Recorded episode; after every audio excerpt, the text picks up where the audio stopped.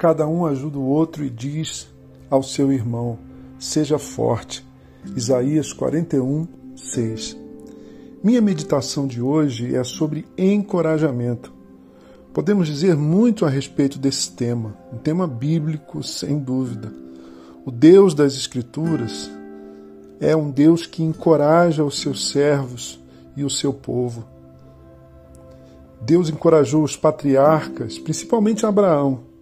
Quantas estrelas o Eterno disse ao Abraão: Seja uma bênção. Deus encorajou Moisés. O que é que você tem nas mãos, Moisés? Eu vou usar o que você tem, não o que você não tem. E esse padrão, irmãos e irmãs, vai se repetindo ao longo das Escrituras e da história do amor de Deus por Israel, no fascinante desenrolar da narrativa bíblica dessa insistente vontade redentora de Deus, desse perseverante propósito do Senhor com o seu povo. A fala de Deus a Josué, sucessor de Moisés, é marcante. Não fui eu quem lhe ordenei, seja forte e corajoso. Não se apavore nem desanime, pois o Senhor, o seu Deus, estará contigo por onde você andar. E esse padrão prossegue. Nós vemos Deus encorajando o profeta Elias, abatido, deprimido, eu diria, numa caverna escura e úmida, fugindo da ameaça de morte que recebera de Jezabel, aquela rainha profana e tão cruel. Vemos Deus encorajando seus profetas, por exemplo, Jeremias, que se achava muito jovem quando foi chamado por Deus para tamanho desafio. Qual era o desafio que ele recebera? Ser porta-voz da fala de Deus ao povo rebelde de Israel. Só isso, só isso tudo.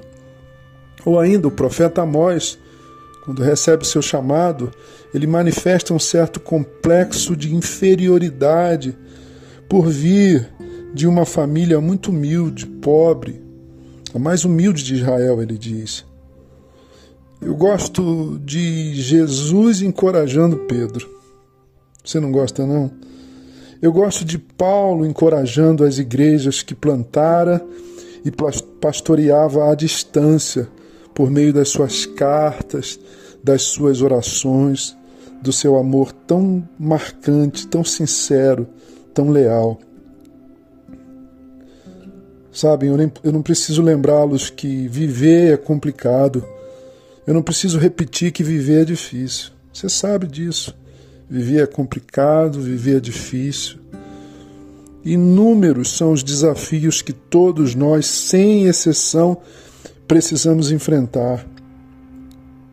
Quando as nuvens do desânimo nos cobrem, quando os ventos do desalento nos castigam, quando aquela noite fria, terrível da incerteza quanto ao futuro, da ausência de horizonte cai e o dia da alegria se vai, o que fazer? Para onde ir? Com quem contar? Aí entra esse tal encorajamento, o encorajamento da palavra de Deus e de amigos do nosso coração. Porque, como diz um querido amigo, Evandro Correia, líder do Ministério Encorajadores, encorajar tanto quer dizer agir com coragem, encorajar. Tem a palavra cor dentro de, do verbo encorajar. Agir com coragem. Mas encorajar também significa agir com coração. Cor. Encorajar. Coragem. Coração. Encorajar é agir com coragem e agir com o coração.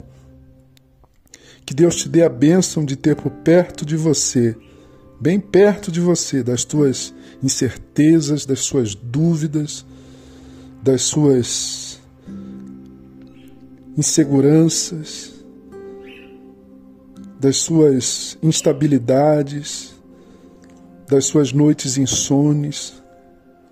Gente que te encoraje, gente que te ensine a viver com coragem que, se, que te incentive a viver com coragem. mas também que Deus te dê o ministério de encorajar outros. Essa é a minha oração, essa é a minha meditação nesse dia. E eu termino sugerindo que você ouça a canção que nós estamos lançando hoje, eu e a banda Casa Aberta, dois jovens do Rio de Janeiro, a quem eu tive o privilégio de encorajar, de incentivar no início do, da sua formação musical e do seu ministério a banda Casa Aberta. Nós compusemos juntos a canção Vai, uma espécie de trilha sonora para esse ministério dos encorajadores. Ouça a canção e, por favor, partilhe com alguém esse link e que o Senhor nos ensine a viver assim, dizendo as palavras que o Senhor disse a Josué, meditando nas palavras que o Senhor disse a Josué, experimentando as palavras do Senhor a Josué: Não fui eu que lhe ordenei? Seja forte e corajoso, não se apavore, nem desanime. Haja com coragem, viva com coragem. Eu sou Gerson Borges e essa é a meditação do dia.